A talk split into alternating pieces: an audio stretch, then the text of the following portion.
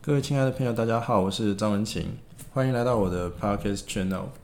嗯，我不知道各位朋友这几年来有没有一种很特别的感觉，这感觉就是好像台湾的这种娱乐产业或者是娱乐相关的这个休闲活动哦，好像很少很少在创新了，特别是在影视媒体这一部分哦。嗯，当然，我觉得。国片好像蛮有进步的，可能在某一些特定的补助方面来说，台湾这几年来的国片有一些品质都还不错啦，像是《目击者》，虽然《目击者》感觉好像啊有一点老套，不过基本上它剧情也都还不错。像《红衣小女孩》第一集，我就觉得也还不错，也还不错。所以除了国片之外哦，好像还好。嗯，那。还有一些非主流的音乐啦，非主流的音乐好像表现的也都不错。可是，嗯，除此之外的，呃，比如说歌手，好，好像真的没有，就是可能是我自己没有什么在特别关注了。总觉得听来听去还是听那几位歌手的歌，嗯，张惠妹啊，周杰伦啊，蔡依林啊，梁静茹啊，等等等等，梁文音啊，梁文音。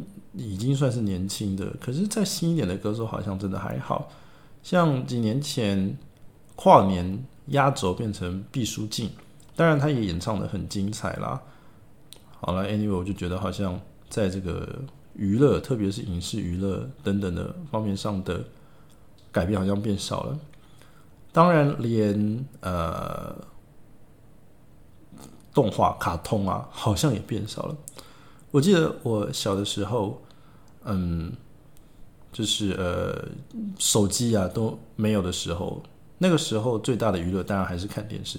但是现在大型的荧幕还是蛮受大家欢迎的一种娱乐的媒介啦。比如说进电影院看电影啊，也是很受欢迎的。像现在 Netflix 这么流行，那大家都在各个装置上面装了 Netflix 的 App，然后就一直看。所以我觉得大荧幕的电影还是。很受欢迎的，那当然就陆剧、韩剧陆陆续续一直出，然后大家一直看，看得很开心。不过在动画方面哦，好像真的也变少了。这也不仅单单是台湾的问题，因为台湾比较少原创的动画啦。那动画基本上都是翻译过来的嘛。像这几年来比较流行的，像美式的动画，就是那种啊，有时候会爆粗口啊，然后讲一些很北然的事情的那种。美式的动画，比如说那个呃冒险骑骑兵嘛，是吗？呃，Adventure Time 嘛，就是老皮跟阿宝就很好笑。那南方公园、南方四剑客也很多年了。不过，呃，这个呃日本的漫画真的好像也就是那种合家观赏那种 Happy Funny Time 的那种漫画变少了。像我小时候，呃，周末的时候大家聚在一起，就是会看电视。那那个时候就是一直看综艺节目，所以我记得是华视吗？还是台视？特地哦就推出了一个超级卡通的时段。我印象中如果没错的话，应该是礼拜日晚上的黄金时段八点。然后那个时候美其名是说要呃造福儿童观众，另外另外一方面就是逼爸爸妈妈陪小孩看看那个动画，你知道吗？促进亲子感情之类的。那就是平衡一下一直在放综艺节目的这个这个这个这个情形啦。那我印象深刻，那个时候就是放哆啦 A 梦跟樱桃小丸子。那我要说的就是这种类型的，就是不用动脑的合家观赏的很白白痴嘛，就是很日常生活的这一种动画变得很少。直到我国中的时候，也就是好，也就是国中的时候。出了一部动画，一直到现在还在放，叫做《我们这一家》。那我们这一家出来的时候，那个风格就完完全全不是樱桃小丸子跟哆啦 A 梦这种类型的。那跟后来的那个乌龙派出所不一样，乌龙派出所真的太好笑，太北蓝了。然后那个配音也也很有趣，像樱桃小丸子跟哆啦 A 梦的配音就比较中规中矩。乌龙派出所的配音完完全全在看的时候，你真的会以为那就是台湾的动画，完全感觉不出来日本的动画。那呃，我们这一家也是，我们这一家的这个动画的节奏跟人物配音员角色配音的这个方式也很有趣，也很有趣。像那个花妈，就是那种市场大妈嘛，那其实嗯代入感就很强烈，因为呃，不要说台湾、日本，整个全球。都有这种花妈大妈的这种存在嘛，对不对？然后我第一次就是看这个动画的，就是我国中下课的时候，回到家大概五点半六点，打开六点刚好会放这个动画，就动画动画太嘛，六点到七点，七点就接新闻，所以我就想我就想说奇怪，那时候好像在播猎人，已经重播了不知道几次《泰然之岛》，然后就没有再画下去了，然后就再次从小杰开始钓鱼开始播，那所以。大概就一次播完了，就播完了一次到《泰然之岛》之后的这个动画内容，所以就按了一个新的动画，就是我们这一家。我第一次看我们这一家的时候，整个嘴巴这样掉下去，久久不能自己，完完全全沉浸在这个动画内容里面。为什么呢？因为那个花妈哈，真的太像我妈了，一模一样。我的天哪，哪来这种蛮不讲道理的大妈？就真的是活生生血淋淋的生活在我生活中的每一秒，就是我妈。所以我看到我花妈的时候，我真的是，我真是惊呆了。然后我记得我第一次看的时候，我弟在他们班上还留下来，呃，第九节课加课之类的，所以比比较晚，没有没有看到。然后过了几天，就六点前，呃，我弟也回家了，我就跟我弟说：“哎，弟，过来来，坐坐坐坐坐坐坐。”我弟从他小然后坐下来，我说：“你仔细看，仔细看这个新暗的动画，仔细看。”你看完之后跟我说，那个你的感想是什么？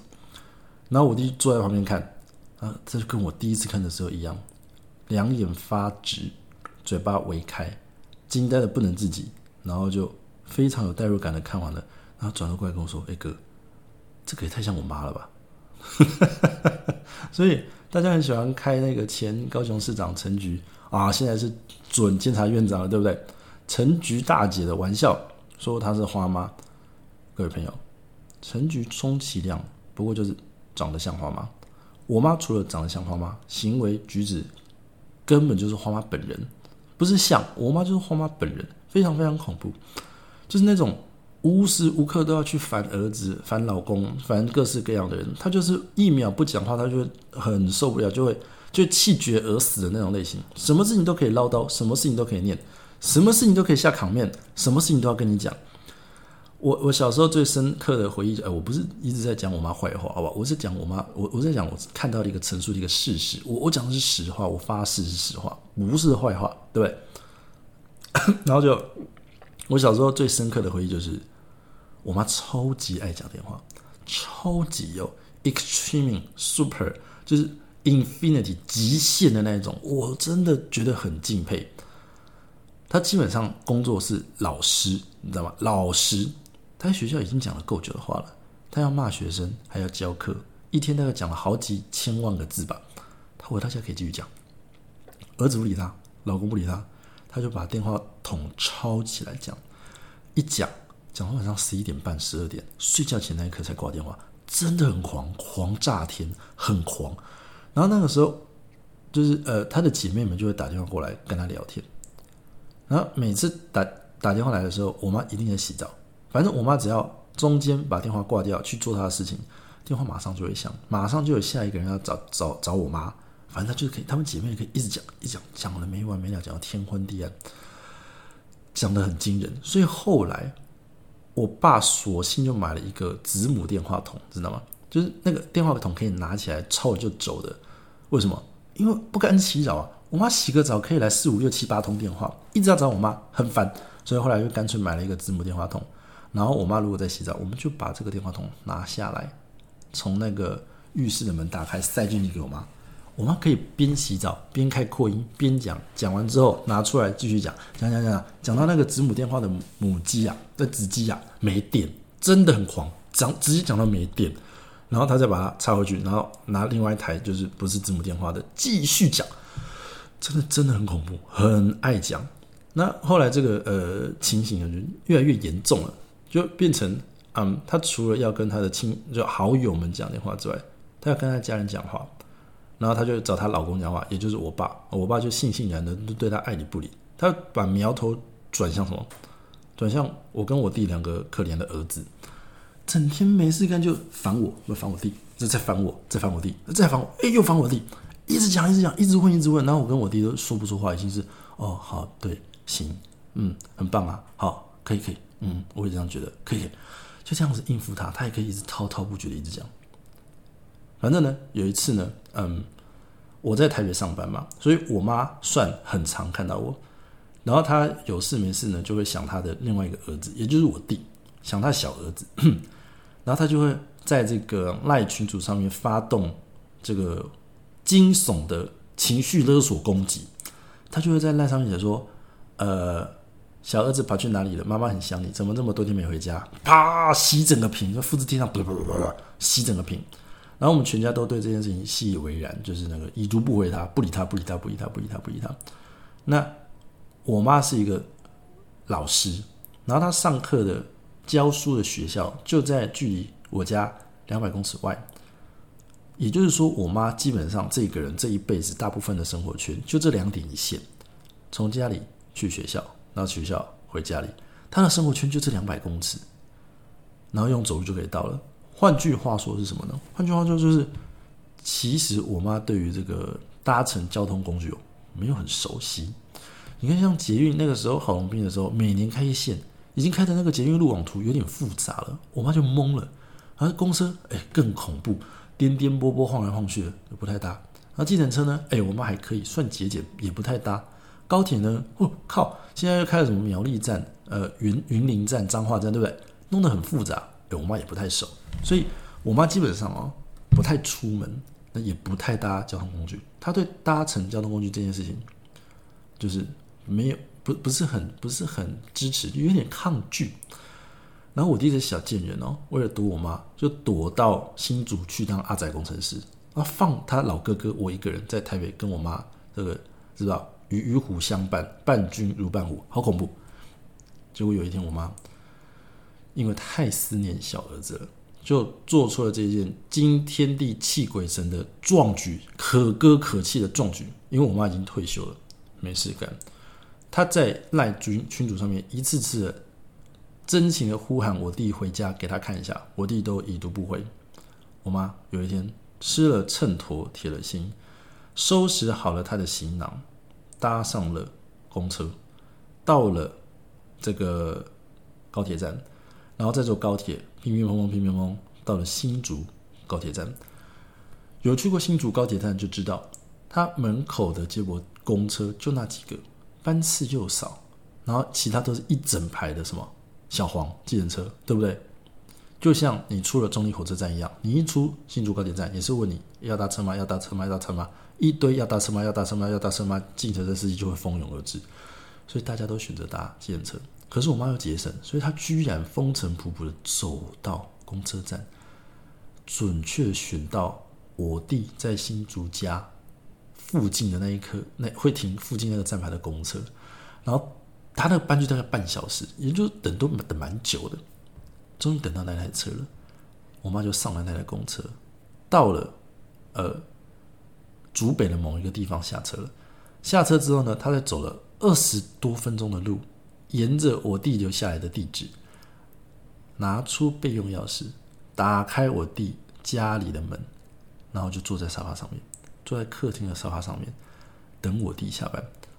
然后我弟那天完全毫无预兆，莫名其妙从公司下班的时候打开门，哎，钟浩伟，妈怎么在这里？然后我妈就笑眯眯的说：“儿子啊，妈妈来看你啦，这个晚餐哦，妈妈都做好了，赶快来吃饭。”然后我弟我弟吓呆了，这惊呆了，是天哪，万里寻子啊！天哪，怎么真的是跑过来了？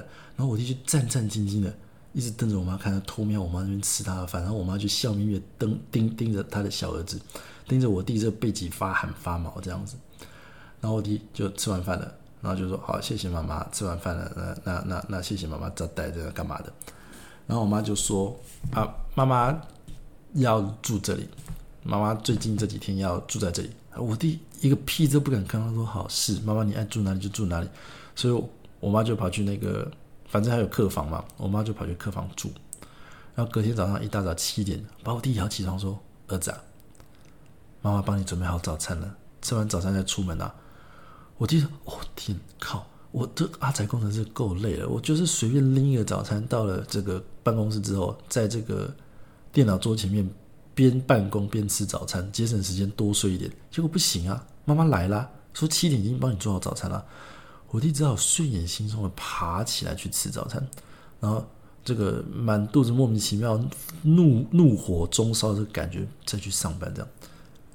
然后最恐怖的事情就是我妈这样子一待，待了两个礼拜，两个礼拜，我弟就这样子过了两个礼拜惨无人道的这个生活，很恐怖。我妈就是每天下班就。抓着我弟念念念念，一直讲一直讲讲讲讲讲讲，把这个这几个月来我弟都死不回家，没有跟他讲到的话，一直讲全讲满讲好，讲的我弟真的是好恐怖。然后两个礼拜到了，我妈就拍拍屁股，心满意足的回台北继续烦我这样子。然后我弟就左思右想，觉得这件事情太恐怖了。那刚刚好那个时候有个机会，那个可以申请轮调去台中厂。我弟就举手，跟这个他的主管说：“报告主管，小弟不才，愿意发配边疆，可以轮调去台中厂半年，好吧？小弟自愿举手自愿啊！大家都不想去啊！哎，我自愿啊！太棒了，太棒了，太棒了！然后我弟的主管就很开心，欢天喜地的就帮我弟办了一个手续，然后就借调去台中半年。那半年之后呢？哎，可以再调回来新住这样子。”然后我弟就欢，我就就欢欢，反正就欢欣鼓舞的去了嘛。去了之后呢，呃，就发现哦，台中这个地方哦，真的太远了。然后台中科技园区哦，距离火车站更麻烦，交通更复杂，距离拉得更远。所以，哎，我妈就再也没有去烦过他了。所以到了半年期满的时候呢，我弟就突然觉得这样子的生活真的是很惬意啊，好爽，好开心啊。然后他就跟他的主管说：“呃，报告主管，小弟在这个台中福地适应不错，那愿意在此贡献一生呢。就说，我我我意思就是我再也不去新竹了。然后我弟从此就在台中逍遥。然后我妈因为太远，然后对于这个交通的惧怕恐惧，也就没有再去找他，还是继续烦我。真的是很衰，就反正就就换换过来一直烦我这样子。啊，就是我我妈哦啊，真的就是那种。”我们这一家花妈里面那种大妈的形象的跟行为一模一样，好恐怖，一直烦儿子。那我读高中的时候，我打排球，那有时候跳起来跳沙之类的，反正就耍帅嘛，爱玩，就举球也会跳起来，在网子前面跳起来，然后就会踩到别人的脚，那就扭到嘛。所以那个时候，其实我也常常在我家旁边的中医诊所推拿，脚还扭到推拿这样子。然后有一天呢，这个帮我推拿的师傅哦，终于受不了，他就问我说：“哎，同学，我可以请问你一件事吗？”哎，我说是，师傅，请说。他说：“哎，我就可以请教一下，你妈妈是在做什么的？”我一听，怎么了吗？难难难难难难道我妈在上上课上班途中做什么见不得人的事，被这个师傅看到了吗？怎么问我这个突然这么严肃的事情？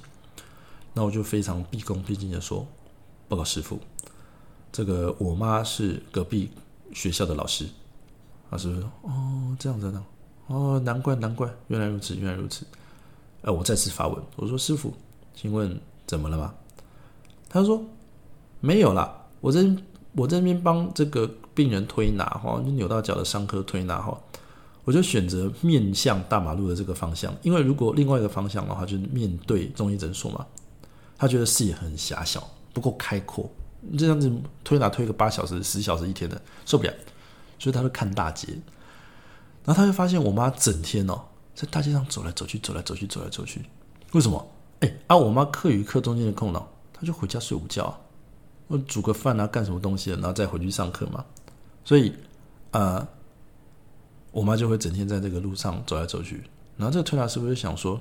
哪一个工作可以整天这样走来走去、走来走去，好像一副没事干的样子？所以他就问我这样，然后他就说：“我那时候在想说，你妈妈到底是做什么？到底是在做里长呢，还是什么样的工作可以这样走来走去？我还想说，是不是这条街是他管的？是个管街管街婆，呃，有点不好意思，管街婆的那 的这种说法。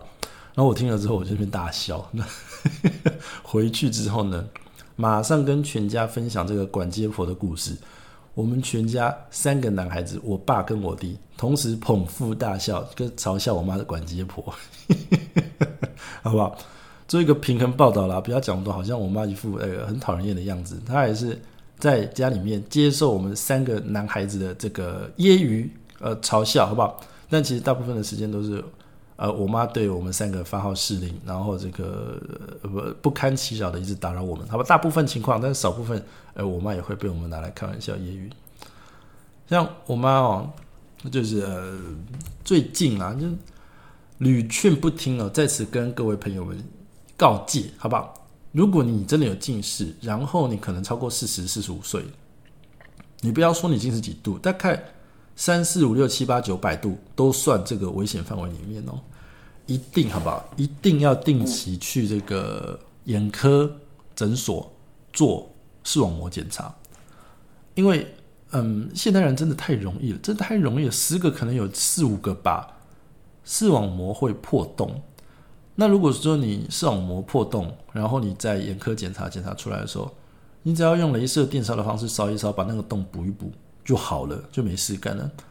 但如果说你不补哈，这个组织液从视网膜的洞一直往后流哦，流久的这个组织液会让视网膜滑落，和它它你就直接失明看不到，很恐怖很恐怖，而且一丁一点的预兆跟痛觉感觉都没有，所以大概每半年呢去照一下，如果那个呃有破洞，你烧一烧，没没多久时间，半小时就可以结束了，健保也有给付，非常方便。但如果你没有弄，就会变得跟我妈一样，直接视网膜掉下来。我妈就是划手机屡劝不听，死不听，而且还要在睡觉前划。我们全家三个三个人就轮流屌她，都没有用，我行我素啊，视网膜就掉下来了。所以我妈就历经了视网膜重整的这个手术，然后呢眼睛又糊糊的，苦不堪言这样子。然后我们全家就又生气，然后又无奈，心里就想说。有有一点有有点缺德了，好吧？心想说你活该，对吧？你活该受苦，你自己死死不听我们的话，那边一直划手机的嘛，对不对？又不检查眼睛，又不划手机，整天在那边看一些网络上的乐色讯息，当韩粉，可恶，对不对？所以就嗯，我们就想要找一个轻松的方式揶揄我妈。那有一次我们一家四口就出去玩，然后我我弟我弟就突然莫名其妙想开个话题，他就说：“哎妈，哎妈。”你知不知道哈？就我我妈是我们开刀嘛，心情不好嘛，找些话题逗我妈。但妈，你知道吗？你儿子这么天才，我弟我弟自己说的，不是我哈。我说你儿子那么天才，当年哈医科也考得上，律师也考得上，法律系考得上嘛。但你知道为什么你弟你儿子你儿子当初选念电机系吗？因为哈，如果你辛辛苦苦读了这个医科，谁会来找你？病人，也就是倒霉的人，对不对？那如果你当了律师，谁会来找你？倒霉的人，为什么？因为他他打官司嘛，要不然就是调解委员会，还是倒霉的人嘛，对不对？但是呢，如果你想要有一个 better life，对不对？你想要有一个更好的人生水准跟享乐的一个方向呢？哎，你就要来找工程师。工程师就怎么样，做一台 iPhone 给你，让你的生活变得多彩多姿。所以你儿子，呃，当初痛定思痛之后呢，觉得要造福人类，给大家带来欢乐，带来笑。因此选择当工程师，而不去当律师，也不去当医生。这样，然后讲完之后呢，我马上就接着说：“哎，但是呢，就躺在床上划着你做出来的 iPhone，划着划着划着，哎，视网膜就掉下来了。哎，还是要去找医生。然后我们家三个臭男人就呃非常缺德的再次捧腹大笑，嘲笑我妈，嘿嘿嘿嘿，一笑，一笑，一笑。然后我妈就不甘示弱啊，就想要反击啊，她又说。他他就想要，他就要给我弟。他说：“嘿啦嘿啦，你去当工程师啊，去那个竹科当仔仔啦，当个工程师啦，吃的肥肥的啦。你看你哥，他说我那他说你看你哥，这个比你瘦这么多，比你还要帅，你不不好好检讨检讨一下，就只会说妈妈这个在躺在床上划手机。然后我弟我弟一听，哇塞，被攻击又胖又窄，不容易反驳啊，对不对？不容易反驳，事实嘛，事实嘛。所以我弟就啊，糟糕，一时语塞，不知道怎么办，他就向我这个哥哥挤眉弄眼，要求我去救援他。啊，我我就收到我弟的求救信号，没问题，拍拍胸口，就是包在哥包在哥哥身上。然后我马上接着说。这个妈妈，你不要胡说！你现在那个视力不方便，一定是你看错了啦。你大儿子没有瘦，你小儿子也没有胖啦。然后我们是三个臭男人再度呃缺德无情的捧腹大笑，把我妈气的坐在这个副驾驶座，不知道怎么办。好吧，然后后面要做点平衡报道，不要好吧，让大家觉得说我们一昧的在就嫌我妈，好吧？我我我妈偶尔还是会成为我们家经典的这个。茶余饭后娱乐的主角，好的，好了，那其实就是，嗯，在有的时候在放 YouTube 的歌，或者是 Spotify 的歌，或者是在路路上听到一些歌，总觉得娱乐产业好像停滞了。常常听到的都是大陆的歌，甚至翻唱的歌。对于台湾的娱乐产业，新的歌手或者是新的娱乐。除了国片、非主流乐团之外，哈，好像真的没有什么新的感觉。然后就想到了几年前啊，一两年前停刊的，应该说完结篇啦的《乌龙派出所》，就突然很很怀念那种简单的小幸福。每个周末、礼拜日晚上八点，守在电视机前面看这个超级动画，靠超级卡通《樱桃小丸子》跟。哆啦 A 梦的简单朴实无华的快乐时光。那现在媒体这么多，Netflix 打开一大堆，爱奇艺打开录剧、录综艺节目一大堆，选择已经很多了。然后呃，甚至你打开免费的 YouTube，两分钟、三分钟、五分钟的爆笑短片也很多。然后长片综艺型的，像嗯，比如说呃，Talk Show 啊，播音夜秀，或者是呃，什么史读书吗？呃，霸。有霸台湾吗？台湾霸，台湾霸等等等等，就是教育类型的影片也非常多了。当你选择多了，然后呃，这种嗯粗暴的表达讯息的方式多了，好像就比较少去能享受这种看个我们这一家半个小时，感觉好像在嗯打发时间嘛？又不是打发时间，应该是说平淡无奇的一种。嗯，简单的幽默记录生活方式这种这种这种东西，这种动画，像我们这一家，就很少很少有机会去慢慢欣赏这样子的这样子的作品，这样子的动画，所以有感而发，就想说，嗯，这种类型的简单朴实平淡的小生活，好像已经渐渐的成为一件不可能的事情了。大家都是喜欢很多的选择，然后粗暴有力的娱乐的表现的方式。